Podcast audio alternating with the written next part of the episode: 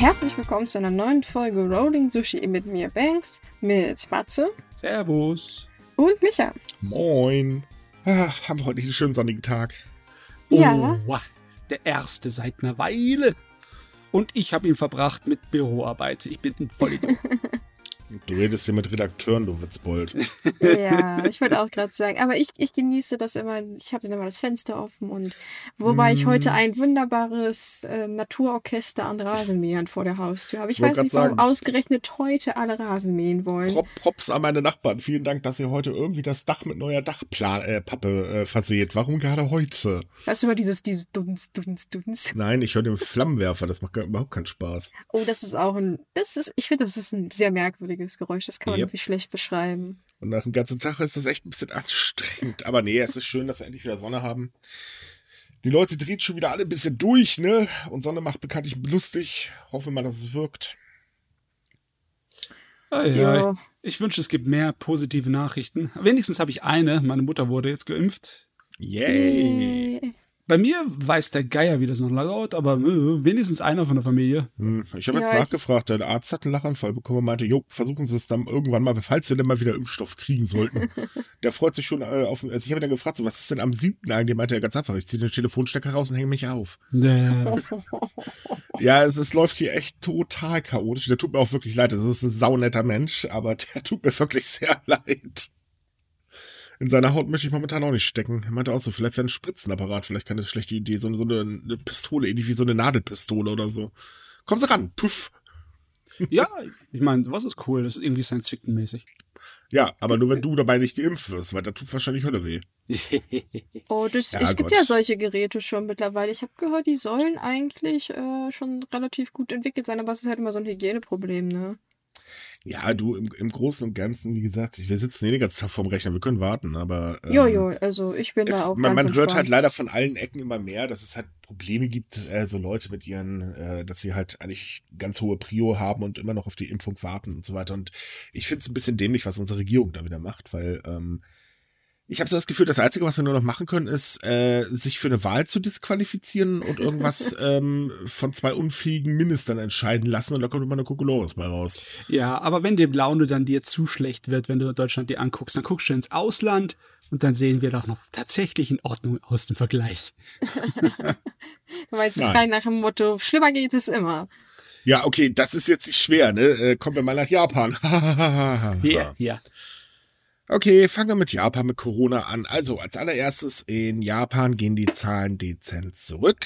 Aber auch wirklich nur dezent. Ähm, wird allerdings auch schon wieder mit einem Anstieg gerechnet. Ähm, da hat jetzt der, äh, as, äh, irgendeine Zeitung hat eine Analyse veröffentlicht ähm, über die Bewegung ähm, der Japaner, speziell in Tokio. Und da wurde dann festgestellt, dass äh, die wieder sehr risikofreudig sind und immer wieder äh, immer mehr unterwegs sind. Und das ist dann verglichen mit den anderen zwei Ausnahmezuständen.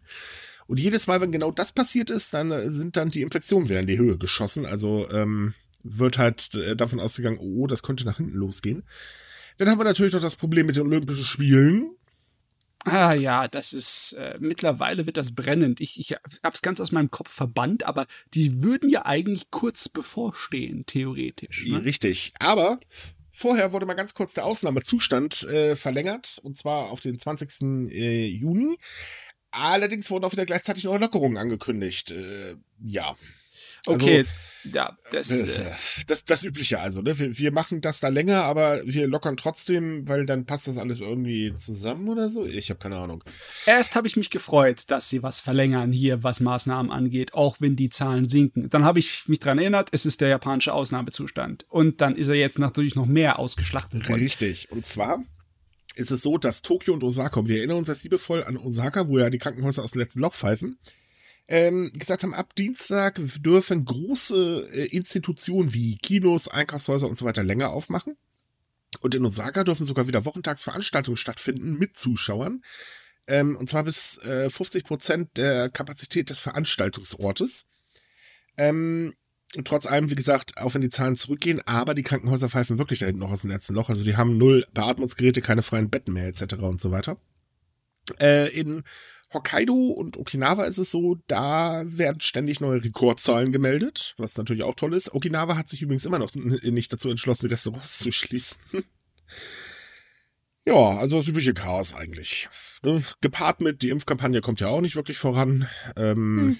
Das Ja. war, also jetzt hat, das war nicht sehr interessant, weil die äh, Comaco, das ist der Junior-Koalitionspartner der Regierungspartei LDP, hat jetzt eine eigene Umfrage gestartet, wie das denn eigentlich aussieht. Sind denn wirklich bis Ende Juli alle ältere Menschen in Japan geimpft? So wie die, äh, wie Premierminister Suga das halt versprochen hat.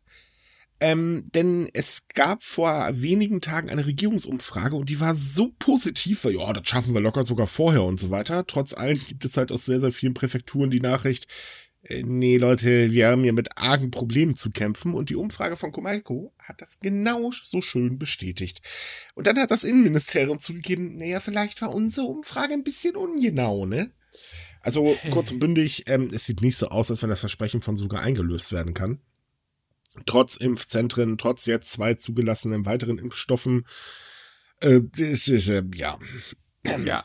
Also selbst wenn nicht die Olympiade vor und der Tür stehen würde, hätte man ein paar Besorgnisse, weil jetzt, wenn es wärmer wird, am Ende vom Juni fängt die Baseball-Saison in Japan an und wenn es dann so Sachen kommt von wegen, ja, ihr dürft bis zur Hälfte der Veranstaltungsplätze benutzen, ein Stadion ist groß, da sind einige tausend Leute dann. Und dann denkt man sich, ja, das könnte dann wieder gefährlich werden. Jetzt natürlich mit der Olympiade im Nacken. Ja, okay, die Olympiade hat keine Zuschauer, das ist schon mal abgesagt, ne? Aber trotzdem. Äh, nein, nein, nein, nein, keine ausländischen. Moment, da gibt es auch wieder was Neues von Zuger. Denn der hat Okay. mich am Freitag in einer äh, Pressekonferenz gesagt, dass er sich eigentlich eine Olympiade ohne Zuschauer gar nicht vorstellen könnte und eigentlich möchte er, dass Zuschauer aus dem Inland dabei sind. Äh, denn immerhin finden ja auch äh, Fußballspiele und so weiter grundsätzlich mit Zuschauern in Japan statt. Also kann man das doch bei der Olympiade auch machen. Gleichzeitig hat er übrigens auch angekündigt, dass äh, Medienvertreter und so weiter, wenn die gegen die Einschränkungen ähm, verstoßen, rotzfrech aus Japan ausgewiesen werden. Das ist auch sehr lustig. Mal sehen, was da alles passiert. Ähm, aber im Großen und Ganzen ist es halt so, die Spiele finden statt, Punkt. Oh Das Mann. kann man auch ganz schön damit unterstreichen, dass nämlich äh, die Stadtverwaltung von Tokio jetzt über die eine äh, über eine Petition abgestimmt hat, äh, die ja eingereicht wurde, ähm, die gefordert hat, hey, bitte Olympische Spiele mh, nicht veranstalten, ganz blöde Idee. Und die wurde mit großer Mehrheit abgelehnt. Ach, eine Überraschung. Ja. Das Einzige, was sie gesagt haben, ja, wir sorgen vielleicht mal ein bisschen dafür, dass wir noch strengere Maßnahmen ergreifen. Äh, streng ist ja in Japan immer relativ bekanntlich. Ich frage mich, ist es jetzt mittlerweile einfach nur noch eine Frage des Stolz, weil die Zahlen sprechen dagegen. Da ist doch jetzt diese eine Studie rausgekommen, die ausgerechnet hat, wie viel eine Absage kosten würde, im Vergleich Richtig. dazu, wie viel wirtschaftlichen Schaden man dazu nehmen würde durch die Olympischen Spiele und die Verbreitung von Corona, die dadurch kommen wird. Richtig. Also die Absage der Olympischen Spiele würde 13,5 Milliarden Euro kosten, schon umgerechnet extra. Autsch.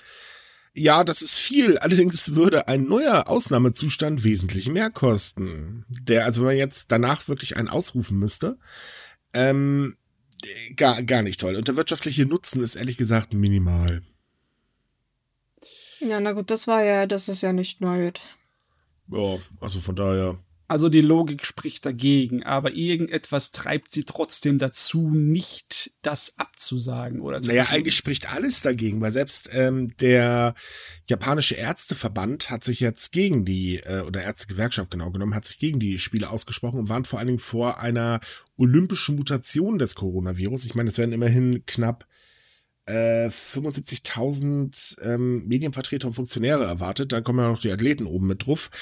Ich weiß nicht, ob Japan wirklich der festen Überzeugung ist, das kontrollieren zu können. Ich bezweifle das bei der Menge ein bisschen. Ja, es ist natürlich auch wichtig, dass die aus vielen Ländern kommen, ne? Mehr Mhm. als 200 unterschiedlichen Ländern. Und da kommen die einzelnen Mutationen schön äh, happy zusammen. Ja, Also ich meine als bestes Beispiel, ich weiß, ich sollte vielleicht nicht drüber reden, aber ist ja tatsächlich der Eurovision, ähm, Eurovision Song Contest gewesen, weil da hieß es ja auch, oh wow, wir haben super Corona-Maßnahmen, es wird nichts passieren. Und schwuppdiwupp waren zwei Leute aus Island dann daran erkrankt. Man hat das natürlich alles ganz gut gehandhabt, aber jetzt, jo, ESC ist ein ganz, ganz kleines Ding und jetzt pumpen wir das mal auf das Hundertfache auf. Dann haben wir die Olympischen Spiele und jetzt können wir uns mal vorstellen, wie gut es da laufen wird. Naja, das hat eigentlich tatsächlich ähm, der Vorsitzende der Kommunistischen Partei Japans ganz gut äh, gesagt, denn er meinte nämlich, dass sich das IOC so verhält, als wäre Japan ähm, nichts anderes als eine Kolonie des IOC-Imperiums. Und damit äh, bezog er sich speziell aus zwei Aussagen, und zwar einmal von äh, IOC-Vizepräsident John Coates, Äh, der sagte nämlich, dass die Olympischen Spiele in Tokio auch dann stattfinden werden, wenn äh, in Japans Hauptstadt äh, der Ausnahmezustand herrscht. Und eine Aussage von Dick Pound, das ist auch so ein ganz hoher äh, Funktionär, ähm, das, der sagte nämlich, selbst wenn der Premierminister die Spiele absagen würde, würde dies nur eine persönliche Meinung sein und sie würden trotzdem stattfinden. Das ist schon ziemlich, Meinung. ja, das, das ist schon ziemlich heftig, weil, also, wir müssen mal ganz, machen wir einfach Butter bei den Fischen. Ich glaube, uns allen dürfte klar sein, dass das IOC einfach nur das Geld will. Weil um Sport geht's da schon lange nicht mehr. Das ist klar, das ist ein Millionen, äh, Milliardengeschäft. Und äh, na, welcher Sportverband macht denn sowas dann auch wegen des Sportes? Äh, ja. Zwinker, Zwinker, ne? Die wollen ja auch alle fröhlich ihren Lohn haben, etc. bla. Äh, ob Zuschauer mitmachen oder nicht, ist übrigens gar nicht so wild, weil die meisten Einnahmen werden ja durch die TV-Übertragungsrechte erzielt. Mhm. Ähm, deswegen wird halt daran natürlich durchgedrückt. Sonst gibt's also, auch in der Kasse. Das Komitee also verhält sich wirklich wie so eine postkapitalistische äh, Richtig. comichafte, böse Konzernangelegenheit. Also hier, ne? eigentlich müssen wir ganz ehrlich sein. Man sagt ja immer, die Olympischen Spiele bringen die Völker zusammen und so weiter. Ja, das tun sie vielleicht auch, aber das ist gar nicht so, so dieses, das ist eigentlich nur das, was nach außen kommuniziert wird. Was nach äh, innen drin wieder los ist, das ist halt das Übliche. Es geht immer nur um den schnösen Mammon. Und also das ist ich finde es ja nicht so schlimm, wenn es um den schnösen Mammon geht, solange man halbwegs äh, ethisch und moralisch damit umgeht. Ne? Man, muss, man muss ja nicht unbedingt den größten Gier nach außen mhm. rauslassen. Aber wenn sie dann hier sagen, ja, einige Opfer muss man vielleicht bringen, ne? einige japanische Opfer, natürlich ist damit gemeint, dann ja. äh, das ist, das ist, das ist fast schon absurd. Ja, Moment, es gab ja schon vor, also äh, zu Anfang ganz, ganz große, äh, ich sag mal, Kritikpunkte, äh, jetzt noch vor Corona so die Kleinigkeit wie Japan pumpt ja unglaublich viel Geld da rein. Das ist ja nun mal ein Fakt, den man auch nicht von der Hand weisen kann. Und trotz allem werden sehr, sehr viele Eintrittskarten einfach rotzfrech an die Sponsoren verschenkt. Der, der Geist der Olympischen Spiele ist schon lange nicht mehr vorhanden. Ja, und, und es ist einfach so dieses Ding, dieses Festhalten auch von der Regierung und so weiter. Das ist halt so ein Prestigeding ich meine, ob Suga das mit seinen Umfragewerten unbedingt verkraften kann, ich bin da jetzt, glaube ich, nicht unbedingt fest äh, so der Überzeugung von, weil die gehen halt in den Keller und äh, das hat er nur mal selbst zu verschulden. Ja. Ist auch verständlich, muss man mal ehrlich sagen, weil wir machen die Spiele. Ach, es ist Pandemie, das ist zweitrangig, das ist doch egal. Pff, passiert doch nichts. Ja, kann man machen, muss man aber nicht. Ne, die Leute werden reiheweise arbeitslos. Ich meine, die Arbeitslosenzahlen in Japan sind ja jetzt wieder gestiegen, was tatsächlich sehr selten ist äh, für das Land mit eigentlich einer äh, Arbeitskräftemangel. Ähm, und natürlich werden die Leute da dann auch langsam echt umgehalten und äh, das ist durchaus nachvollziehbar. Ja. Aber gut, wir wissen, in Deutschland wäre es nicht anders. Ich mache mir sowieso Gedanken über die Auswirkungen davon. Das ist so direkt an die Öffentlichkeit gewandt, wie die das ver Geigen. Sowohl das Komitee als auch Japan.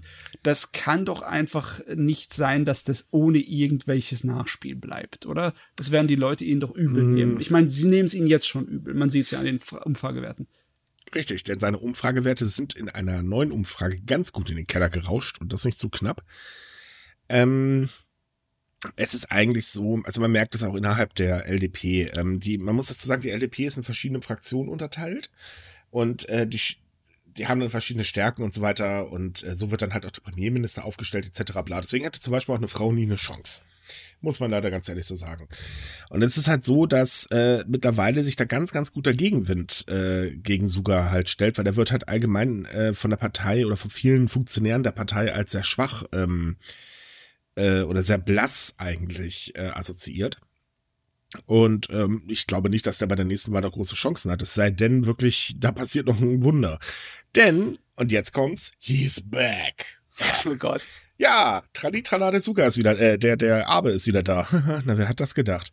Nee, das ist nämlich tatsächlich so, dass ähm, Abe wieder in die Politik eingetaucht ist. Ihm scheint es wohl ein bisschen besser zu gehen. Wir erinnern uns, ehemaliger Premierminister ist ja letztes Jahr zurückgetreten wegen einer Darmerkrankung. Und äh, von ihm hat ja Suga im Prinzip den Posten Schrägstrich die Restzeit als Premierminister übernommen. Und jetzt ist es so, dass ähm, Abe, also sagen wir so, die, viele in der LDP gehen davon aus, dass Abe wieder zur Macht greift. Auf der anderen Seite, Abe selbst sagt halt, nö, nö, also Suga ist schon ganz okay, den kann man ruhig weiter unterstützen. Gleichzeitig kritisiert er ihn aber auch, weil ähm, Suga nicht so ganz das weitergeführt hat, was Abe eigentlich wollte. Also wie zum Beispiel die Änderung der äh, Verfassung ist erstmal vom Tisch, findet aber nicht so toll. Und auch so ein paar andere Kleinigkeiten sind auch vom Tisch, findet aber auch nicht so witzig. Und gleichzeitig bringt er ähm, oder nennt er Kandidaten für eine Nachfolge von Suga. Und das ist für Suga selbst schon mal brandgefährlich, denn Aber hat so oder so noch verdammt viel Einfluss in der Partei. Ja, also bei dem vergleichsweise höflichen und diplomatischen Ton auch in der japanischen Politik ist das äh, schon ein bisschen heftige Kritik. Ne? Ja. Also das ist ja, kein erst, Rückenwind für Suga. Ne, erst gibt's Komplimente, dann gibt's Nackenschelle. Yay. Also wir können eigentlich davon ausgehen, dass, äh, oder ich sage mal so, eigentlich ist jeder davon ausgegangen, seien wir doch mal ehrlich, äh, dass Abe definitiv wieder an die Macht, äh, zur Macht greifen wird. Abe ist ein totaler Machtmensch. Das war er schon immer. Ich weiß nicht, ob wir ihn wieder als Premier sehen, aber wir sehen garantiert hinten dran die Fäden ziehen, oder? Definitiv. Ich finde jetzt aber trotzdem ein bisschen überraschend dafür, dass die Leute ja zuletzt gesagt haben, dass Abe da ja nichts mehr groß machen wird. Da denke ich jetzt auch, da ja. werden sich bestimmt ein paar Leute in den Popo beißen. Ja, kannst du davon ausgehen, wahrscheinlich sogar die ganze Jugend in, ja äh, in Japan. Es, ja, es scheint aber nach einem Muster abzulaufen, das man schon mal gesehen hat. Aber hat ja auch massenweise Skandale mit sich gezogen in seiner letzten Amtszeit, ne? Hm. Und das ist jetzt gerade so ziemlich äh, die absolute Minimum an Zeit verstrichen, dass ein bisschen Gras drüber gewachsen ist. Richtig. Ja, sagen wir mal ehrlich, geht irgendjemand von euch davon aus, dass er wegen seiner Krankheit zurückgetreten ist? Ich nicht. Nein. Also ich weiß, man soll ja nicht schlecht über kranke Menschen sprechen, aber in dem Fall, der, der, der Augenblick war einfach so gewählt, dass das für mich nicht zufällig hätte sein können. Also das war zu einem Zeitpunkt, wo praktisch wirklich die Hütte gebrannt hat für ihn. Und er hat sich, äh, statt halt vor dem Parlament äh, die Fragen zu beantworten, aber er hat gesagt, ja, ja, ich bin jetzt krank, ich trete zurück. Und damit hat er sich einfach aus dieser Angelegenheit sehr, sehr schnell rausgezogen, weil mit, sobald er den Posten nicht mehr hat, dann ist er auch nicht mehr verpflichtet, da anzutanzen. Und das war schon sehr, sehr clever. Man, man kann es eigentlich so sagen, die Ratten verließen das sinkende Schiff. Ja, und jetzt kommen sie halt wieder zurück auf das sinkende Eben. Schiff. Also von daher, naja, das ist alles schon ein bisschen sehr, ähm, ne? Aber es gibt ja jetzt auch wieder eine Idee, wie man doch ein Wahlgeschenk machen könnte, verpackt als Corona-Hilfe. Denn Japan erwägt jetzt eine erneute finanzielle Corona-Hilfe für sozialschwache Haushalte. Ganz kurz, es geht nicht um Sozialhilfeempfänger, denn die kriegen davon mich nichts. Das wie die letzten Male, glaube ich, auch, oder?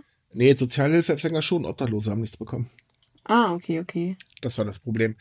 Ähm, es geht dabei um von äh, um eine Corona-Hilfe äh, von bis zu 300.000 Yen, also das sind so circa 2.251 Euro. Und die sollen ähm, über drei Monate ausgezahlt werden. Ähm, ja, aber halt eben nicht an Sozialhilfeempfänger. Ganz wichtig. Also die Ärmsten der Ärmsten, die sowieso die, äh, schon riesige Probleme haben, kriegen wir wieder nix. Ja, ja, wir wollen ja nicht, dass sie gierig werden, ne? Ja, also, wo kommen wir denn da hin? kommen wir denn da hin? machen. Nee, geht nicht, geht nicht. Naja, das ist leider diese, die momentan gerade rein, weil sie ihre Jobs verlieren, das sagen wir ja mal lieber nicht. Hm, naja, ich finde es immerhin gut, dass sie sagen, dass sie das nochmal machen. Dafür, dass es dann trotzdem halbherzig ist, na gut. Äh, weißt du, in der aktuellen Situation in Japan, da ist man eher so und sagt, ja, es ist aber, das etwas Ganze wirkt, als gar nichts. Das Ganze birgt aber eine kleine Gefahr. Und zwar ist es so, dass ähm, jetzt schon seit längerem darauf gepocht wird, Leute, wenn ihr nicht mehr äh, weiter wisst, dann holt euch bitte Sozialhilfe. Das ist gerade so, so ein durchgehender Tenor in der gesamten Regierung. Das hört man ständig. Ähm, das Ding ist aber, es ist sowieso schon sehr unangenehm, äh, da drüben Sozialhilfe zu beantragen, weil ja, wer meint, dass Hartz IV schon schlimm ist, der kann das gerne mal da drüben versuchen. Da ist es echt eine Vollkatastrophe. Man ist generell erstmal unter Generalverdacht. Ähm, aber damit hält man die Leute ja nochmal davon ab. Weil, naja, wenn ich jetzt Sozialhilfe beantrage, würde ich diese Förderung nicht bekommen. Yeah. Apropos Vollkatastrophe, die letzte Corona-Finanzhilfe hat ja nicht wirklich funktioniert vom bürokratischen Dinge. Das war ja einer von den Kerben in äh, Abis Holz, also das, was wegen seiner Umfragewerte auch putt gegangen sind, dass es ja, überhaupt nicht ja. funktioniert hat. Und Richtig. Jetzt, jetzt frage ich mich, was ist das jetzt? Ist es die, der letzte Todesstoß für Suga oder ist es für ihn eine Möglichkeit, sich wieder zu, ja, seine Ehre wiederherzustellen? Äh, äh ja, ähm, Das ist eine gute Frage. Also ich glaube nicht, dass es damit schafft, irgendwie seine Ehre herzustellen. Ich denke, es geht ein bisschen darum, natürlich gerade äh, Restaurantbesitzer und so weiter, also auch kleine Barbesitzer zu beruhigen, weil die wahrscheinlich wohl noch ein bisschen länger äh, mit etwaigen Maßnahmen zu kämpfen haben. Denn es ist nämlich auch so, dass ähm, am Samstag wurde das angekündigt, äh, dass selbst wenn der Ausnahmezustand endet, zumindest lustig, kaum äh, gibt es irgendwas zum Thema Ausnahmezustand wie Verlängerung oder neuen Ausnahmezustand, hörst du einen Tag später in irgendeiner TV-Sendung irgendein Politiker, der schon wieder von äh, Zurückfahren des Ausnahmezustands spricht. Das ist auch saugeil. Ähm, aber äh, es wurde halt angekündigt, dass selbst wenn der Ausnahmezustand endet, Maßnahmen weiter ergriffen werden können. Das heißt also, wahrscheinlich werden Restaurants wohl noch weiterleiden und ich denke mal, das ist einfach zum Abfedern des Ganzen gedacht. Mm. Ja, die Sache ist die, bisher ist die Regierung unter Suga nicht irgendwie besser gewesen in ihrer bürokratischen Leistung als die Regierung in Abe. Ich meine, das Impfen ist ja auch eine Katastrophe im Moment. Es äh, auch weiterhin eine Katastrophe, ja, äh, zusammenfassend ausgedrückt. Also ähm, jetzt sind aktuell wann das stand, äh, Samstag, also wir nehmen jetzt gerade mal am Samstag ähm, auf, ähm, waren 5,2 Prozent der Gesamtbevölkerung mindestens einmal, also mit einer Dosis geimpft worden. Äh, es läuft also sehr schleppend. Mhm. Na, dazu kommt halt, äh, dass der Impfstoff in Japan auch bald ähm, für Jugendliche ab 12 Jahren freigegeben werden soll. Und die sollen auch ganz schnell durchgeimpft werden. Problem ist halt, es ist zwar, also wahrscheinlich genügend Impfstoff da. Problem ist halt, es fehlt weiterhin am medizinischen Personal. Irgendwie ja. denkt da keiner dran. Irgendwie scheint das auch ein wenig überstürzt zu sein. Die wollen das ohne irgendwelche klinischen Studien und Tests einfach direkt sagen, ja, wir müssen schnell impfen, also BioNTech für die Jugend. Oder kle kleine, kleine Korrektur. Es gibt medizinische Studien von BioNTech selber. Äh, nur Japan ist normalerweise so drauf, dass sie immer eigene Studien durchführt. Und in ja, dem ja, Fall würde sie halt drauf, äh, würde Japan darauf verzichten. Das heißt also, die Akzeptanz des Impfstoffes in dem Fall dürfte wahrscheinlich gen Null gehen. Hm. hm. Äh, Erst kann man, wie gesagt, man möchte ja mal, dass es gar nicht schnell genug gehen kann. Beim Fall von Japan ist das mehr so, ich versuche die Tür zu öffnen, indem ich dagegen renne ja, nicht besonders effektiv. Schreibt die Situation momentan sehr gut. Also es ist halt so, man merkt eben, äh, das merkt man aber wohlgemerkt hier auch in Deutschland ganz stark, dass wir haben eine Pandemie und die Politik ist gnadenlos überfordert. Ja, das, das merkt man halt einfach. Das sind, weißt du, ganz ehrlich, ähm, was man so merkt, ist eben, also entweder macht ihr irgendwelche unfähigen Gesetze, aber trefft euch mit irgendwelchen komischen Lobbyisten auf ein äh, Stück Kuchen und einen Kaffee.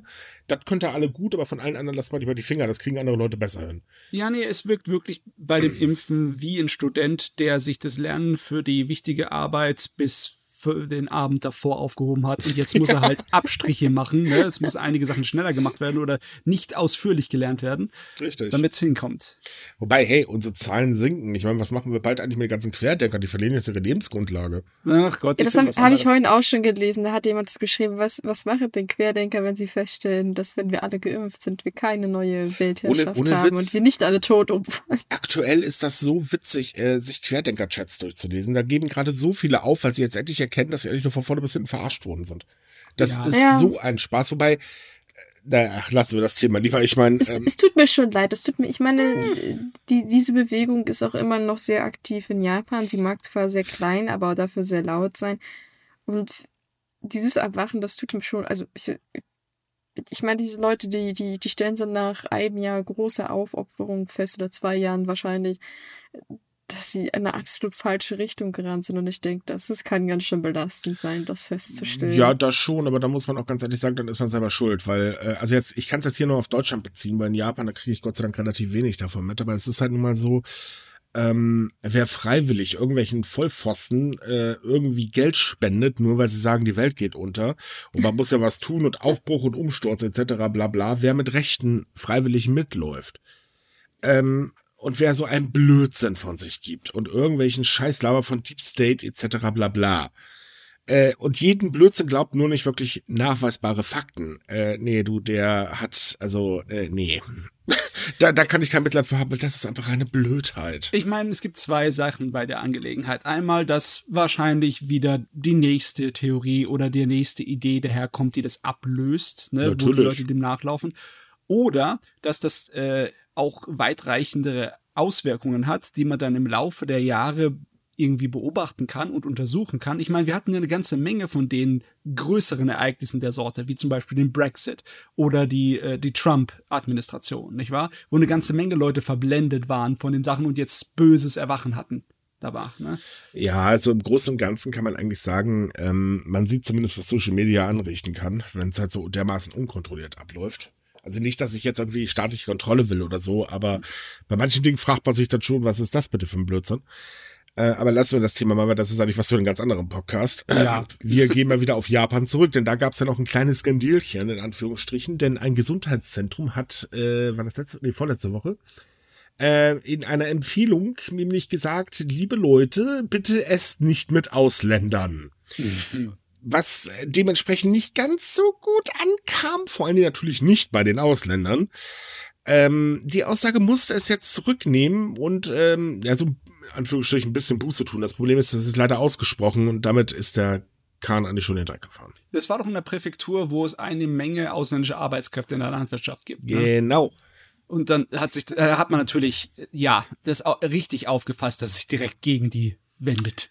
Genau. Das war das Ja, viel Problem. lustiger, viel lustiger war ja eigentlich, dass diese, diese Vorschläge, wie sie hießen, direkt an ein, ähm, einige Farmer beziehungsweise eine, einige landwirtschaftliche Betriebe geschickt wurden. Das heißt, es war eine gezielte Kampagne. Und man hat im Nachhinein so gesagt, so ja, man hat vielleicht manche Sachen etwas missverständlich formuliert. Ich so, nee, ihr habt genau reingeschrieben, man soll eine Maske tragen, wenn man mit Ausländern spricht, weil die halt böse, böse sind. Das kann man nicht missverstehen. Versucht euch nicht so rauszureden. Gibt es doch einfach zu, dass ihr null nachgedacht habt, als ihr das geschrieben habt. Tja, der kleine Rassist im Manne. Das hat dieser Ja. Alltagsrassismus, den wir ja halt leider, leider, leider aufgrund der Pandemie jetzt auch immer öfter in Japan gesehen haben. Äh, ja. Es ist halt richtig beschissen, wenn es von einem Gesundheitszentrum kommt, nicht wahr? Also im Endeffekt von der Obrigkeit. Von der Das ist eben das Problem. Und deswegen kam das auch nicht ganz so gut an. Und ich glaube auch, die äh, Leute in der Präfekturverwaltung haben sich ganz schön mit dem Kopf gegen die Wand geschlagen. Mein Gott, was macht Oh den da für Blödsinn? Die, die haben das nämlich relativ schnell rausgekriegt und haben auf gut Deutsch gesagt, sag mal, habt ihr den Arsch offen, zieht das gefälligst wieder zurück. Was wahrscheinlich auch der Grund war, warum man es zurückgezogen hat. Weil wenn die Präfekturregierung an der Tür klopft und sagt, ähm, wir müssen mal reden, dann hört man besser. Ja. Ja, das könnte sein. Ja, äh, oh wei. Wir haben noch mehr Fettnäpfchen, oder? Ja, ich, wollen wir Fettnäpfchen nehmen? Nehmen wir Fettnäpfchen. Ja, wir haben vor allem noch ein ganz, ganz gewaltiges Fettnäpfchen. Eigentlich ein ziemlich gewaltiges Fettnäpfchen, aber hier darfst du übernehmen, Bex. Ah ja, weil wir ja schon bei Corona sind, ja, wir hatten da noch eine andere Aktion. Wir haben, glaube ich, ich weiß gar nicht, haben wir darüber gesprochen, glaube, über den Berater? ich glaube ja. Ja, ja, wir hatten hier drin. Genau, wir hatten vor ein paar Wochen über den Berater von dem guten Suga gesprochen, der sich so ein kleines bisschen lustig über die Olympischen Spiele gemacht hat, beziehungsweise um die, über die Absage, was natürlich große Empörung gesorgt hat. Aber in der Regierung war es den Leuten eigentlich ziemlich schnurz. Sie haben sich im Prinzip gesagt, ja, naja, wir haben damit nichts zu tun. So, jetzt hat der gute Mann aber erneut was getwittert, diesmal allerdings gegen die Regierung, weil er hat sich über den Ausnahmezustand beschwert, der praktisch von Europa und den USA und anderen Ländern als nur Furz angesehen wird, was ja jetzt mal stimmt. Äh, ja, und daraufhin hat man ihn ordentlich Druck gemacht und er durfte ein paar Tage später zurücktreten. Ha, Das- hat, Das hat, er- fand hat, man dann er, doch nicht so lustig. hat er Sumikai gelesen? Ähm, Weißt du, das ist jetzt fast schon schade, ne? Weil es zeigt eindeutig, dass es einfach nicht daran liegt, was er sagt, sondern einfach nur den, an dem Ton und zu wem er es sagt. Weil Ja. mit seiner ersten Aussage, dass er das belächelt, die, Ab, äh, die Forderung nach der Absage der Olympiade, da kann man natürlich, ja, da kann man natürlich für kritisieren. ja, ne? ganz, ganz ehrlich, das macht Suga und Co. auch nur. Die machen das gleich mit konkreten weiteren Nein, die werden stattfinden, Forderungen. Also von daher. Ja, aber ja, seine jetzige Aussage ist ja eigentlich ein, etwas, wo man hinten dran stehen könnte, weil es ist eine berechtigte Kritik. Der Ausnahmezustand in Japan ist wirklich äh, ziemlich schwächlich. Dezent ausgedrückt, ja. Ja. Ja, aber ich find's halt wie gesagt lustig, weil, weil beim ersten Mal hat man halt sogar auch so gefragt, so, hey, das ist Ihr Berater, wie finden Sie das? Ist so, "Ah, das, das hat er halt privat geschrieben, ne? Und ich habe ihn ja zu dem Thema auch noch nie nach Rat gefragt, also ist das nicht mein Ding. Und jetzt so, ich bedauere das sehr, dass er diesen Tweet geschrieben hatte. Also das war Also sehr lustig kommt, eigentlich. kommt mir das eigentlich nur so vor oder ist äh, die Politik in Japan mittlerweile extrem berechenbar? Ja, bis- ich finde es Hammer, dass im Endeffekt dann sogar sich dadurch selbst verletzt hier, ne? Äh, Und zwar doppelt. Erstmal, dass er ihn in Schutz nimmt für einen Unsinn, das er redet. Und dann, dass er ihn rausdrängt für eine berechtigte Kritik, die er von sich gibt. Ne? Äh, Ja, wobei wir nicht, wir müssen ein bisschen vorsichtig sein. Wir wissen nicht, ob Suga da direkt ge gesägt hat. Das kann auch von anderer Ecke herkommen. Wie gesagt, er ist, er wird immer gerne als Berater von Suga bezeichnet, aber eigentlich ist er Kabinettsberater. Das heißt, wenn die anderen Minister da irgendwie gesagt haben, so, äh, bitte, bitte, dann kann das eher von denen kommen. Also wir wissen nicht, wer es eingeleitet hat. okay. Wir wissen nur, dass Ja. er irgendwie zurücktreten muss. Äh, zurückgetreten ist, ob er muss, wissen wir auch nicht. Aber Ähm, äh, aufgrund der Situation können wir uns eigentlich ziemlich sicher sein, dass ich wollte gerade sagen, gesagt das wäre mal sehr seltsam, wenn ein Politiker freiwillig zurücktritt.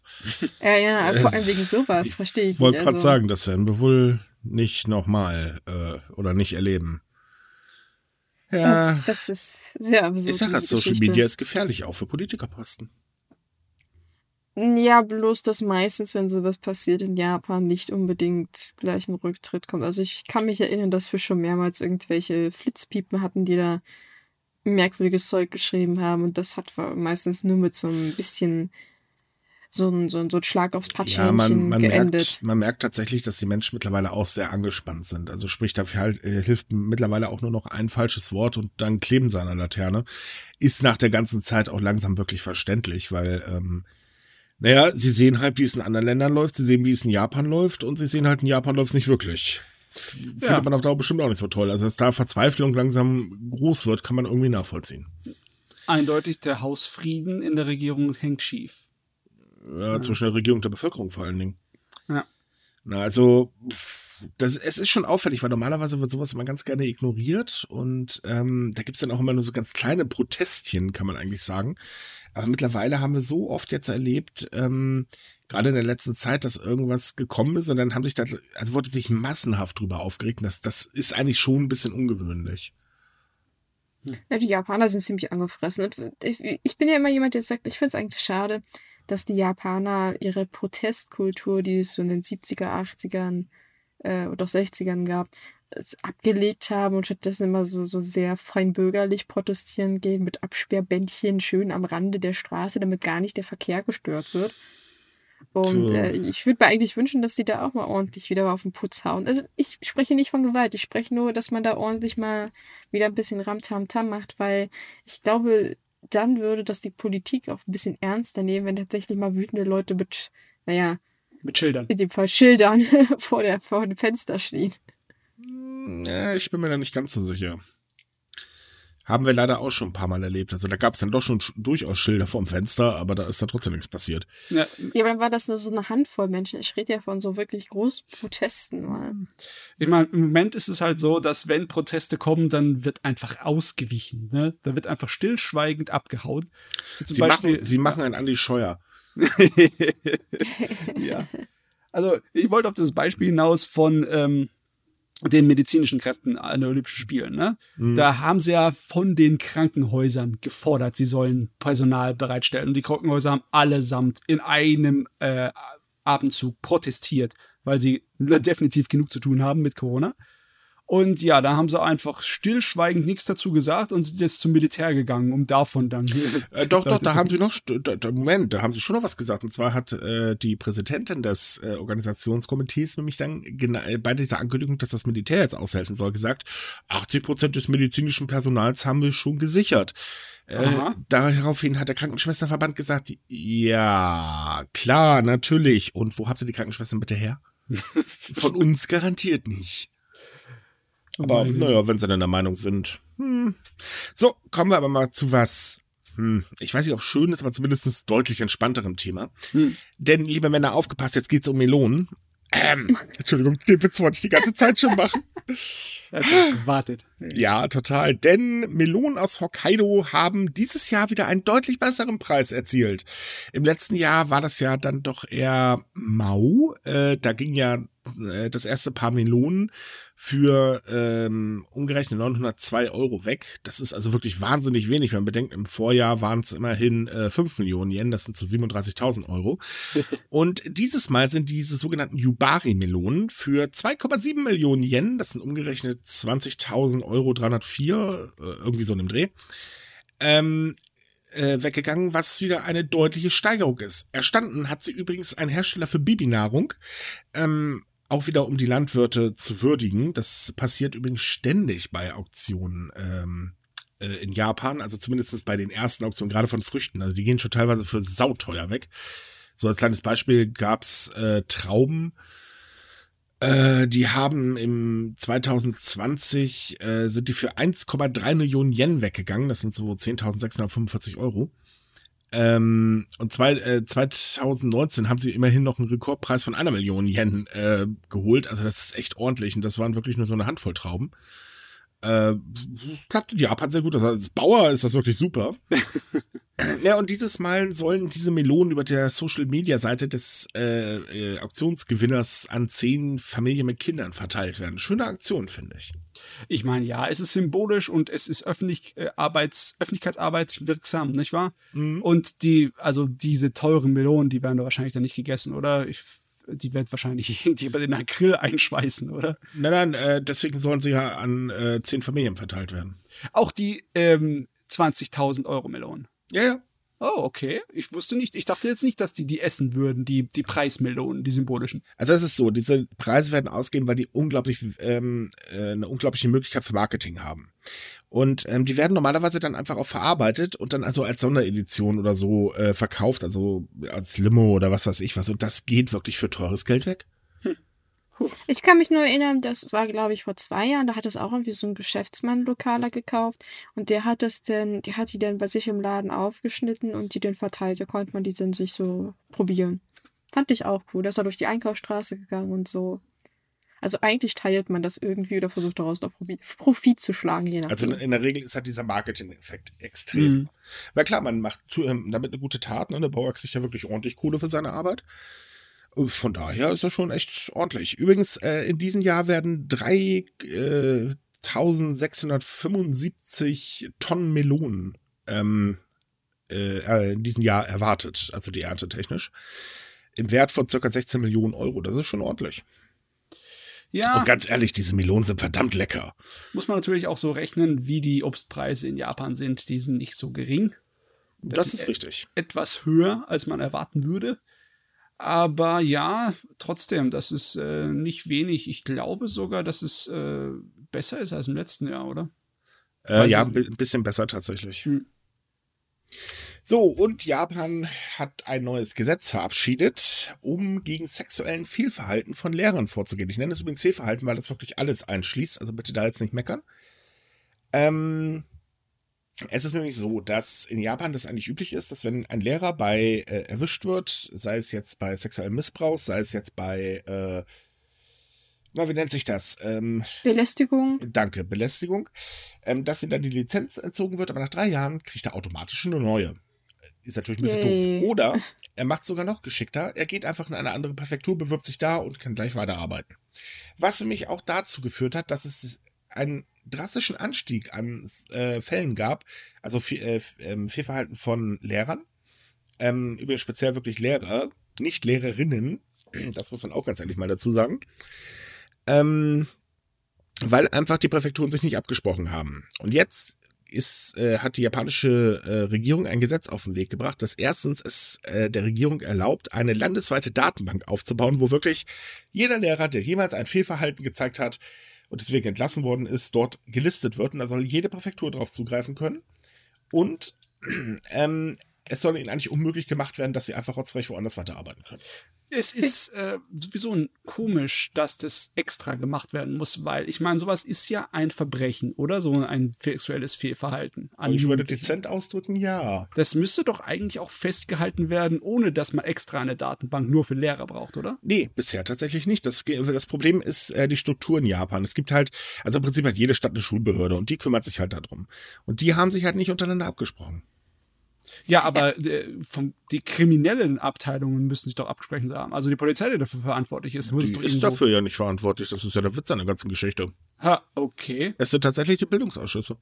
Ja, dieses Register läuft tatsächlich über die Bildungsbehörden noch nicht mehr über das, was die Präfektur, also wie gesagt, das ist alles miteinander nicht verknüpft. Und mhm. das wird auch seit Jahren tatsächlich kritisiert. Also man hat seit Jahren darauf hingearbeitet, äh, dieses Netzwerk umzusetzen, weil das halt eigentlich das Problem ist. Weil welche Schule informiert sich schon bei allen Präfekturen, wo, ob derjenige denn schon da war? Weil der wird sich nicht hinstellen und sagen, so, oh, ja, ich habe ja da letztes Mal da gearbeitet und da ist das das passiert. Also der wird ja auch lügen. Von daher ist es sehr schwer bisher gewesen, das nachzuweisen. Genau. Und das, umso besser ist es jetzt, dass sie tatsächlich das Gesetz durchgesetzt haben, weil sie sehr lange daran schon arbeiten. Also es wurde schon sehr lange daran rumgebastelt. Aber das bedeutet auch, dass wenn ein äh, Lehrer in Japan von sexuellen Fehlverhalten überführt wird, dass er dann nicht unbedingt ein Vorstrafenregister hat und dass er nicht irgendwie Richtig. zur Anklage kommt bei der Polizei. Das kann durch, ja. oder es, es ist tatsächlich üblich, weil die Schulen das ganz gerne unterm Tisch fallen lassen. Sicher ist sicher. Weil, weil du wirst auch im, im Register tatsächlich nur auf, also im Strafregister nur aufgeführt, wenn es tatsächlich zu einer Anzeige kommt. Und wenn das Richtig. nicht passiert, dann stehst du da auch nicht drin. Selbst wenn das irgendwie der Polizei gemeldet wurde, weil man muss, wie gesagt, eine direkte Anzeige stellen und am besten noch eine Klage, damit das auch wirklich alles ah, okay. äh, funktioniert. Ja. Ist das doof, ist ja natürlich aber, klar. Ja. Ist ja natürlich klar, dass sowas so gut wie nicht vorkommt. Ne? Genau. Das ja. ist es eben. Ist ja auch äh, so, man möchte natürlich auch Peinlichkeiten fürs Kind und so weiter vermeiden. Mhm kann ich auch in der Hinsicht dann tatsächlich nachvollziehen. Ähm, aber es geht halt, wie gesagt, immer grundsätzlich darum, eigentlich will die Schule sich meistens nur äh, reinwaschen und deswegen wird halt einfach gekündigt, dann ist die Sache vom Tisch.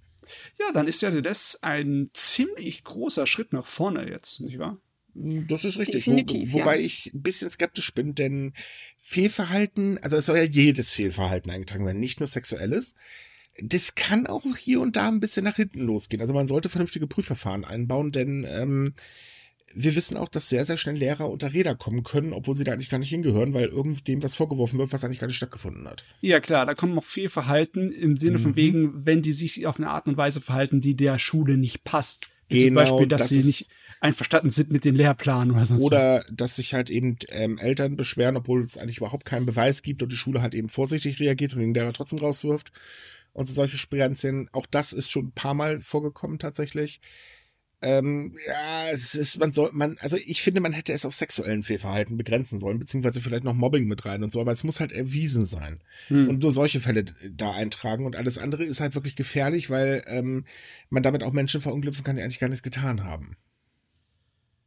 Ah, Mann, ich wünschte, sie würden einfach eine gute Lösung bringen und nicht eine, die einfach jetzt wieder ausgenutzt werden kann. Aber ja, wir reden aber von Japan, das, ähm, äh, nee, das, das wird nichts. Uiuiui. Ui, ui. Nee. aber weil wir gerade bei Schulen sind, wir haben ja noch ähm, die News gehabt, dass Mädchen bei Aufnahmeprüfungen an Tokyos High Schools benachteiligt werden. Hier darf wieder Banks übernehmen. Ja, das ist eine sehr interessante Story. Wir erinnern uns ein paar Jahre zurück, da war so eine Sache mit äh, medizinischen Universitäten, die Frauen absichtlich äh, durchfallen haben lassen, mhm. weil sie mehr Männer haben wollten. Tatsächlich ist das aber in den Aufnahmeprüfungen an den Highschools in Tokio gang und gäbe. Das Mädchen müssen zum größten Teil, also zurzeit sind es etwa 80 Prozent der öffentlichen Schulen, die das haben, die müssen größtenteils also damit mehr Punkte in den Prüfungen erreichen als die Jungen. Teilweise sind das äh, nur wenige Punkte, weiß ich nicht, neun bis fünf Punkte mehr oder so, aber es gibt auch Fälle, wo das mal schon 100 Punkte oder mehr sind.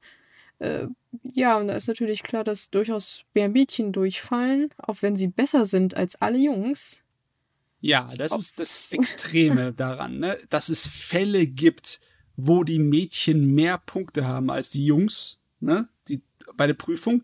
Die Jungs kommen durch, die Mädchen fallen durch. Hey, wir Jungs sind halt ganz oben auf der Schöpfungsliste. Und wenn das eben nicht so ist, dann muss man halt nachhelfen.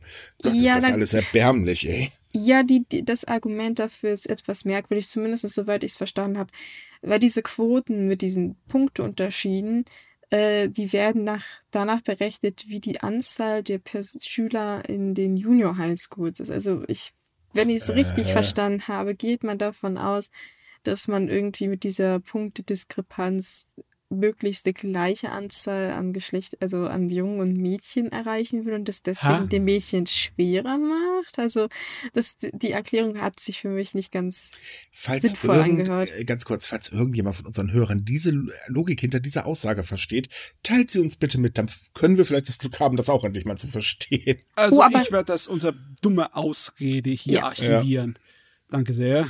Das geht aber, doch, ich, aber es kommt anders. noch dümmer. Wollt ihr es noch hören? Es, es wird noch besser. Ja. Es wird noch besser. Man hat halt jetzt mal angefragt bei der Regierung, meinte so, findet ihr das eigentlich okay, dass, ihr das, dass das so abläuft? Und die Bildungsbehörde von Tokio meinte, ja, das ist halt, äh, ist halt so, die Kinder wissen, dass, dass, dass sie unfair behandelt werden, also sehen wir da drin halt kein Problem und ja, wir könnten ja mal gucken, ob wir es verbessern und es praktisch den Ja. Standards unserer heutigen Gesellschaft anpassen. So, das alleine ist schon ziemlich dumm.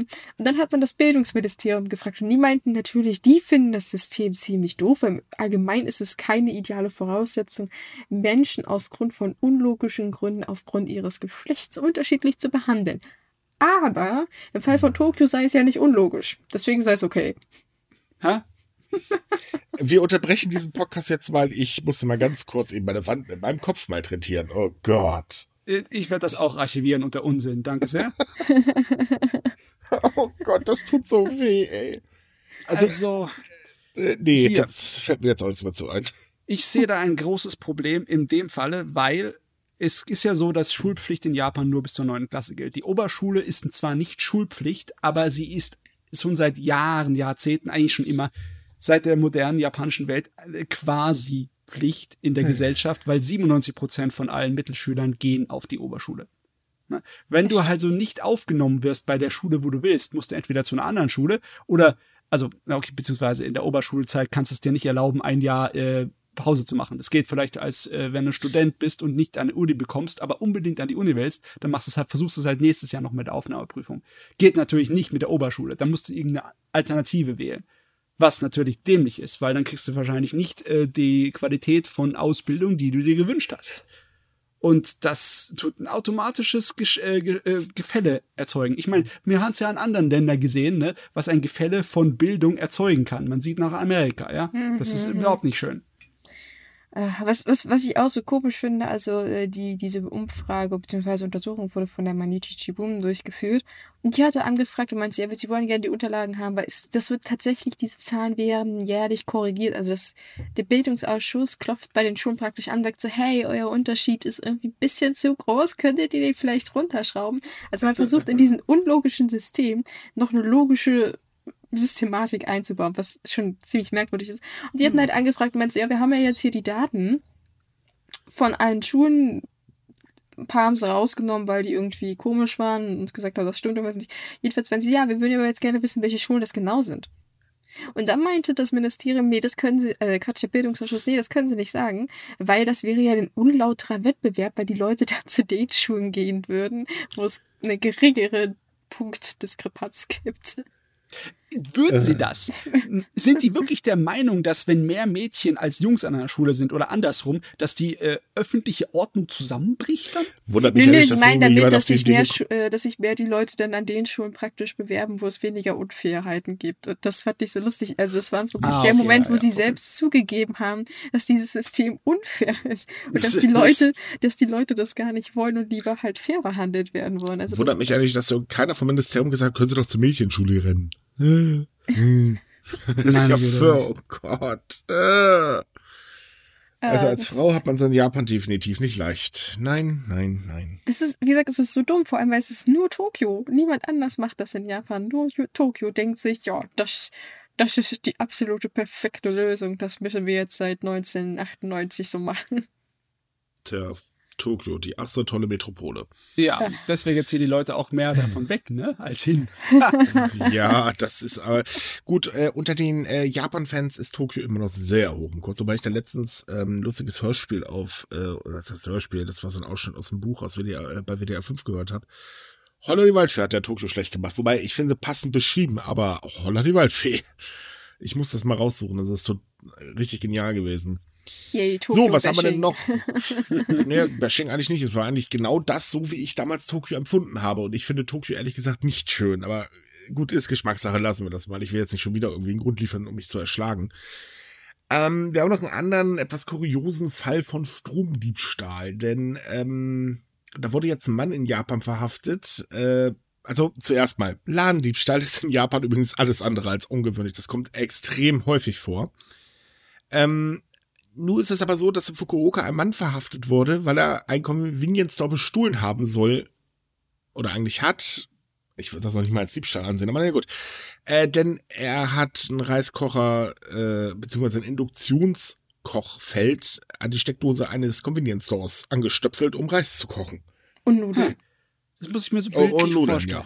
ja. Ja, dass der irgendwann mal frühen Morgenstunden daherkommt und draußen auf dem Parkplatz mit seinem Reiskocher daherläuft und an die Außensteckdose das Ding reinsteckt und dann aber erwischt wird.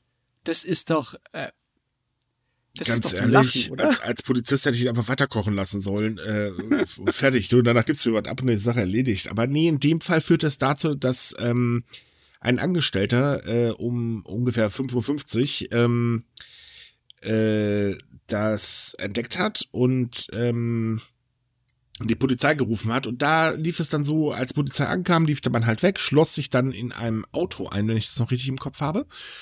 Äh, und äh, ja, das, glaube ich, hat die Polizei ihn dann doch ein bisschen übel genommen, denn ähm, am Nachmittag startete er dann den Wagen und flüchtete vom Tatort, kam natürlich logischerweise nicht weit. Und ich glaube, äh, also der Fluchtversuch ist das, was dann sehr übel genommen wurde. Ja, der wurde Ja. ihm tatsächlich, glaube ich, ziemlich übel genommen. Aber viel lustiger ist eigentlich, warum sie ihn geschnappt haben, weil er stand im Stau. Sie haben daraufhin sein Auto ausfindig gemacht, die Scheibe ein- eingeschlagen, ihn rausgezogen und festgenommen. Tada, so schnell Immer- kann's gehen. Der ist im Endeffekt den ganzen Tag aus Trotz und äh, aus Schamgefühl im Auto gehockt und dann denkt er sich, jetzt, jetzt kann ich abhauen, jetzt ist der richtige Zeitpunkt. Dann nimmt er sich die Rush Hour, um zu fliehen. Vor allem, ich meine, der Mann wurde auf Äh. frischer Tat ertappt. Ich bin mir ziemlich sicher, dass der auf Video aufgenommen ist. Ich denke, sein, sein, sein Reiskocher steht sogar wahrscheinlich noch an der Steckdose zu dem Zeitpunkt, wo er festgenommen wurde. Und Oh er sagt Gott. so, er sagt so, er will nicht drüber reden. Er will, sagt nicht, erstens behauptet er, also er wollte nicht auf die Anschuldigung eingehen und zweitens wollte er nicht erklären, wenn er das ja war, in Anführungsstrichen, warum. Also, weil, nur mal zur Anmerkung, in diesen äh, Konbinis gibt es auch innen drin Steckdosen, die unter bestimmten Umständen genutzt werden können und ich, warum ist er nicht in den Internetcafé oder sowas gegangen? D na, da darfst du sowas nicht verwenden. Aber, Auch äh, nicht? Ah, okay. Nein, nein, man hätte vielleicht mal einfach nachfragen können. Äh, Manchmal passiert tatsächlich noch äh, ein Wunder und dann ist man sogar nett zu jemandem.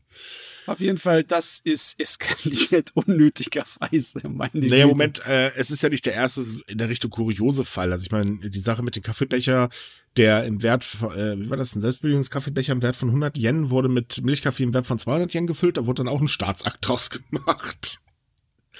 Also von Ja, daher. Ich, vor, vor allem, ich weiß nicht, ich meine, er hat ja Diebstahl, muss er jetzt eine Gebühr bezahlen? Ich, wie lange hat er den Strom benutzt? Wie rechnet man das jetzt aus? Ne? So, Ja, nee, nee, nee, nee, nee, so läuft das leider nicht ab. Ähm, das läuft anders ab, weil er geflüchtet ist, wird das Ganze wahrscheinlich doch schon ein bisschen Okay, schwerwiegender ja, für ihn ja. ausgehen. Und ähm, in der Regel wird eigentlich immer auch aus so Kleinigkeiten gerade so ein großer Staatsakt gemacht, weil die Polizei in Japan ist nicht unbedingt gerade die beste der Welt. Also so ermittlungstechnisch, naja, äh, sagen wir mal, steht sie dann doch ein bisschen hinter anderen äh, Polizeibehörden hinten Ja. an, vorsichtig ausgedrückt. Und deswegen macht man halt gerne aus so kleinen Dingern so, so einen ganz großen Staatsakt, um sich halt auch ein bisschen zu feiern. So, wow, wir decken hier Verbrechen auf, etc. bla. dass sich darüber halb Japan totlacht, weil, äh, wie jetzt habt ein bisschen Strom geklaut, was soll denn der Blödsinn? Ähm, und ihr wart so doof und habt den Keller noch wegfahren lassen. Hallöchen. Äh, genauso wie halt, huhu, Kaffeebecher, 100 Yen mehr drin. Oh Gott, wir werden alle sterben.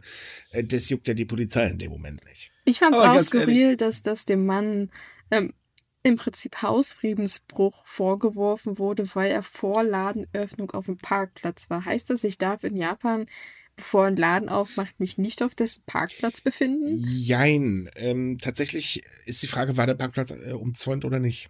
Ah, okay, daran habe ich jetzt nicht gedacht. Ne, das ist halt das Ding. Also, ja, normalerweise wird's nicht gern gesehen, wenn du vor Öffnungszeiten irgendwo dich vor einen Laden rumtübelst. Äh, es sei denn, es ist ein Laden, wo sie Anime-Merch verkaufen, gerade wieder was ganz Tolles rauskommt, da ist es ja gar nicht gäbe.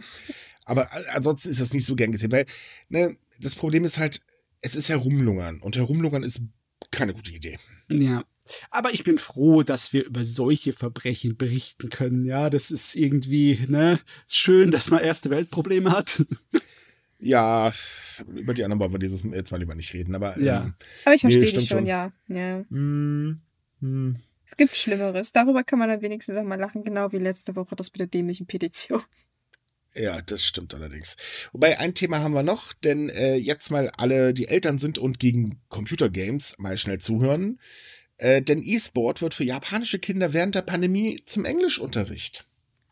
Ja, das fand mhm. ich eine richtig coole News. Da hat sich ein, ein Startup-Unternehmen aus Tokio ausgedacht, ähm, da hat jemand, der, der, der, der Vorsitzende bzw. Präsident, der hat festgestellt, dass sein Kind, weil die schon geschlossen haben, halt praktisch schon morgens seine Hausaufgaben gemacht hat und dann für den Rest des Tages am Daddeln war. Und der dachte mhm. sich, ja, das ist eigentlich ganz nett, aber eigentlich möchte ich auch nicht, dass der irgendwie abhängig wird. Und zweitens äh, kann man ja seine Zeit auch irgendwie sinnvoller äh, nutzen. Und statt dem Kind das Spielzeug wegzunehmen, hat er sich gedacht, dann machen wir doch einfach E-Sport und Englischunterricht zusammen. Und zwar funktioniert das wie folgt.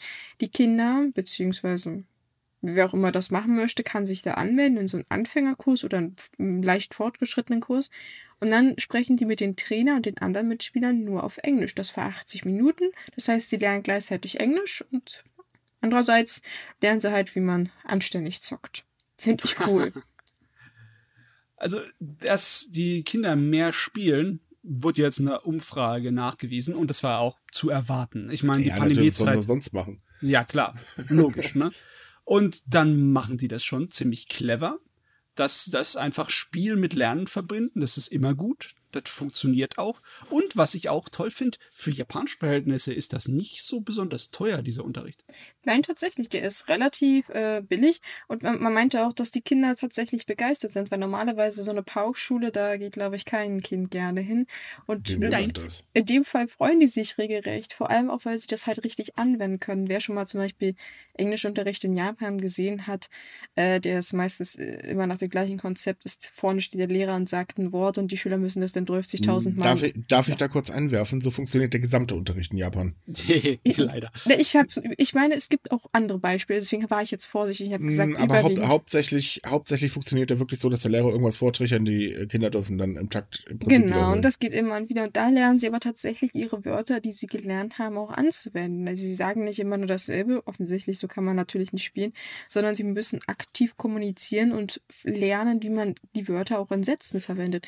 Und das finde ich besonders besonders gut, dass man halt diesen sehr aktiven Part auch mit eingebaut hat. Und ich meine, hey, die Eltern sind glücklich, die Kinder sind glücklich, der Dude verdient noch was in der Pandemie.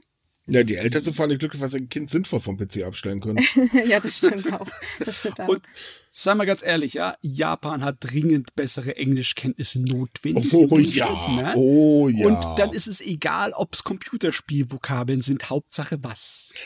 Stimmt. Wenn, es, es kann nur besser werden. Schlechter ist, glaube ich, schon gar nicht mehr möglich. Ja, doch, schlechter wäre schon noch möglich, aber verstehst ja jetzt kaum noch. Äh, ah, ja. äh, jetzt schon kaum. Ja, das so. große Ziel von dem Herrn ist halt, dass man auch natürlich etwas größer nach den Sternen greifen will. Man möchte natürlich auch angehende E-Sport-Profis in Japan auf diese Art äh, helfen, international etwas mehr Fuß zu fassen, weil wir wissen, E-Sport ist in Japan zwar am Wachsen, aber im Vergleich zu den großen Nachbarn China und Südkorea ist das tatsächlich ein sehr laues Lüftchen. Und ja, warum nicht? Das kann man natürlich alles ausbauen. Jo, wenn es klappt, wäre schön, ne? Ja. Hm. So, jetzt bevor wir zur Monatsvorschau kommen, haben wir noch Werbung in eigener Sache, denn wir suchen Redakteure, also sprich eigentlich Leute, die Lust haben, zu äh, Artikel zu schreiben. Ähm, sei es News, sei es irgendwelche schönen Sachen über Japan, muss ja nicht sich hier immer den ganzen Quark, mit dem wir uns sonst beschäftigen, abgeben. Ähm, falls ihr da Interesse habt, könnt ihr uns gerne an Bewerbung at äh, shian äh, nee, Quatsch, at sumikai.com oder äh, kontakt at äh, shianmedia schreiben. Ähm, alle Infos findet ihr auch bei uns auf der Webseite unter Redakteur werden oder mitmachen oder irgendwie so in dem Dreh. Ich weiß gerade gar nicht, wie wir die genannt haben. Ähm, ja, jedenfalls äh, Bedingungen sind übrigens, dass ihr ein bisschen Englisch könnt und zwar ein bisschen besser, das wäre ganz praktisch. Japanisch ist jetzt nicht zwangsläufig erforderlich, wäre schön, wenn. Also wir wollen ja mal nicht zu viel verlangen. Und nach Möglichkeit solltet ihr schon mal äh, schon 18 Jahre alt sein. Das ist ganz, ganz hilfreich. Und natürlich ein bisschen Zeit mitbringen. Das äh, wäre auch hilfreich. Alles weitere könnt ihr auf der Übersichtsseite lesen oder ähm, einfach per E-Mail anfragen, Schrägstrich, da schicken wir euch auch die Infos zu. Wie gesagt, wenn ihr Lust habt, ein bisschen tiefer in Japan einzutauchen als immer nur über Touristik, dann meldet euch. Wir würden uns freuen. Achso, und ganz wichtig, man muss einen leichten Einen an der Waffel haben, sonst äh, klappt das irgendwie nicht. Das ist so bei uns, glaube ich, die Grundvoraussetzung. So, die aber Waffel. kommen wir jetzt mal zur Monatsvorschau, denn da haben wir auch wieder ein bisschen was. Jawohl, der Juni steht vor der Tür, beziehungsweise wenn der Podcast hier rauskommt, hat er schon angefangen, nicht wahr? Ja. Ja. Und zwar, wir haben natürlich im Fernsehen und auf Netflix und bei den Büchern einiges an Neuerscheinungen. Wir haben auch Wiederholungen. Zum Beispiel haben wir im Fernsehprogramm am 4. Juni auf Phoenix die Reihe Wildes Japan. Da kommen drei Teile, äh, und zwar Honshu, der Südwesten und Hokkaido. Das ist eine Reihe, wo es hauptsächlich um Natur und die wilden Tiere gibt und die, das Klima in den einzelnen Regionen von Japan. Wird dann gleich am nächsten Tag wiederholt, am 5. Juni. Also ist eine tolle Sache, kann man sich an einem Stück mal reinziehen. Dann am 5. Juni, ebenfalls auf Phoenix, haben wir asiatische Kontraste, Japan und die Philippinen. Das ist mal interessant, dass man dann halt zwei asiatische Länder vergleicht, um zu sehen, wie anders sie in welchen Bereichen der Gesellschaft sind. Oh, das klingt interessant. Hm. Dann am 14. Juni haben wir auf Arte eine Wiederholung, die Winzlinge in freier Wildbahn, der Naturschutzpark Asokudo, einer der ältesten Naturschutzparke in Japan aus den 1930ern. Da geht es hauptsächlich um ähm, ja, Kleintiere, eine Menge Gewusel, eine Menge Insekten, aber Sachen, die es nirgendwo anders auf der Welt gibt. Das wird auch online verfügbar sein bis zum 14. Juni, äh, Juli, Juli, so ein ganzer Monat sogar. Super. Dann eine Woche später, am Montag, den 21. Juni, haben wir auf dem ZDF-Infokanal Hiroshima, Chronik einer Tragödie, wo es um den Atombombenabwurf im Zweiten Weltkrieg geht. Und dann hm. am Ende des Monats, am 29. Juni, haben wir auf Arte mit dem Zug durch Japans Süden. Oh, das da geht's, toll. ja. Das ist um, richtig toll. Um Kyushu geht's dann.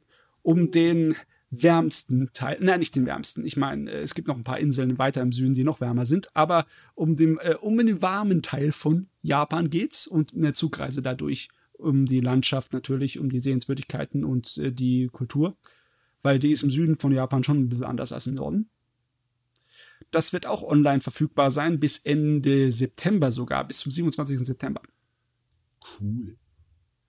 Dann kommen wir zu Netflix. Da habt ihr diesmal im Monat Juni ein bisschen mehr.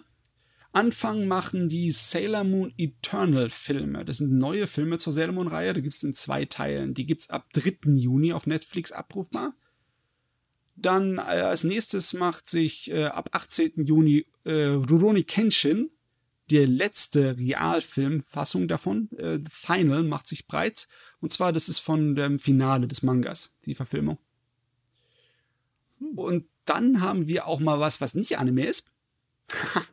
Am 24. Juni kommt die zweite Staffel von Der nackte Regisseur. Das ist eine Weile her, dass wir die erwähnt haben in der Monatsvorschau. Sehr empfehlenswert. Mhm. Geht um einen Regisseur in der Pornoindustrie, der die äh, Umstände der Pornoindustrie in Japan umkrempeln will, egal wie viel Rückstände er, äh, Rückschläge er erleiden muss. Ist äh, eine lustige Sache. Und auch, ja, schon äh, was, wo man was lernen kann. Dann ebenfalls am 24. läuft Godzilla Singular Point an, die neue 3D-Animationsserie aus Japan im Godzilla-Franchise. Und am Ende des Monats haben wir noch äh, die fünfte Staffel von The Seven Deadly Sins. Das läuft ab 28. Juni auf Netflix. Und die laufen immer noch? Ja, läuft immer noch. Ist immer noch aktuell. Was ebenfalls angekündigt wurde, aber noch keinen Termin hat, ist der Anime Record of Ragnarok. Kann also sein, dass der noch im Juni kommt, kann aber auch sein, dass er sich verschiebt und erst im Juli äh, abrufbar sein wird. Dann kommen wir mal zu den Büchern. Dann fangen wir an mit dem dritten Teil der Biografie von Shigeru Mizuki, dem Mangaka, der für die Horror-Mangas in Japan ganz wichtig war, beziehungsweise für eine ganze Menge Anime und Manga sehr wichtig ist, der Mann. Äh, der hat seine eigene Biografie geschrieben. Der dritte Teil äh, hat den Titel Mangaka, erscheint beim Reprodukt Verlag am 8. Juli. Dann am 10. Juni haben wir ein Buch über das Laufen und zwar von Adaranat, Adaranand Finn na, mit dem Titel Ekiden. Und zwar in Japan gibt es eine ganze Menge unterschiedliche Laufsportarten, bis hin teilweise auch zu Buddhisten, die laufen, um die äh, Erleuchtung zu erlangen. Und alle möglichen unterschiedlichen Varianten von Marathons und Laufwarten. Und darüber geht das Buch. Das ist mal eine äh, Seite von Japan, die man nicht so oft beleuchtet. Deswegen fand ich das sehr interessant. Erscheint beim Egov Verlag. Und als letztes, zu guter Letzt, am 20. Juni erscheint ein riesiger Bildband von Sebastian Dobson und Sabine Arquet. Äh, Japan 1900. Das ist ein Monster. Das ist ein über 500 Seiten umfassender Bildband, fast 6 Kilo schwer mit über 700 Fotos, authentischen Fotos aus der Zeit um die Jahrhundertwende. Das ist ein absoluter Wahnsinn, nice. ist aber auch ähm, sehr hochqualitätig und deswegen teuer. Also allgemein solche Bücher von Taschenverlag kann man immer empfehlen. Sind wirklich super. Auch super teuer, aber wirklich super. Also in dem Fall ist es wirklich etwas teurer, als es gewöhnlich, ja, also der kostet 150 Euro. Das ist dann eher ein Nischengerät, das für einen speziellen Geschmack ist.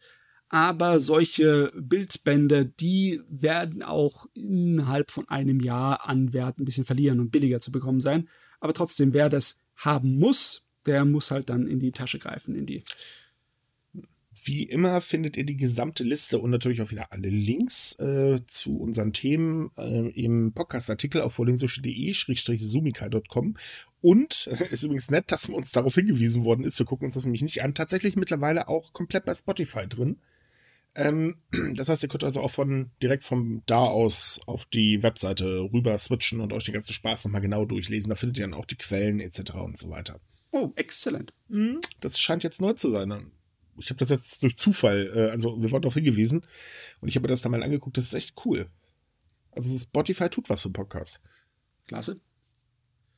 Tja, und ansonsten, wie üblich, kommt auf Sumikai, da haben wir jeden Tag ganz viele tolle neue Artikel. Auch Reisetipps, ganz viele schicke Bilder. Mode, ne, Lifestyle Musik, und so weiter. Kann, darüber können wir auch meistens nicht so viel reden. nee, das ist tatsächlich ein bisschen schwierig. das stimmt allerdings. Ähm, wenn ihr mit Japan-Fans quatschen wollt, kommt in unsere Facebook-Gruppe, kommen wir euch auch eben sehr viel. Die ist momentan leider ein bisschen ruhig, aber ist ja auch kein Wunder, man kann ja auch nicht verreisen. Ne, folgt uns bei Facebook, bei Instagram, ich, ja genau, bei Twitter. Äh, habt Spaß, bleibt gesund und bis zum nächsten Mal. Ciao. Tschüss. Tschüss.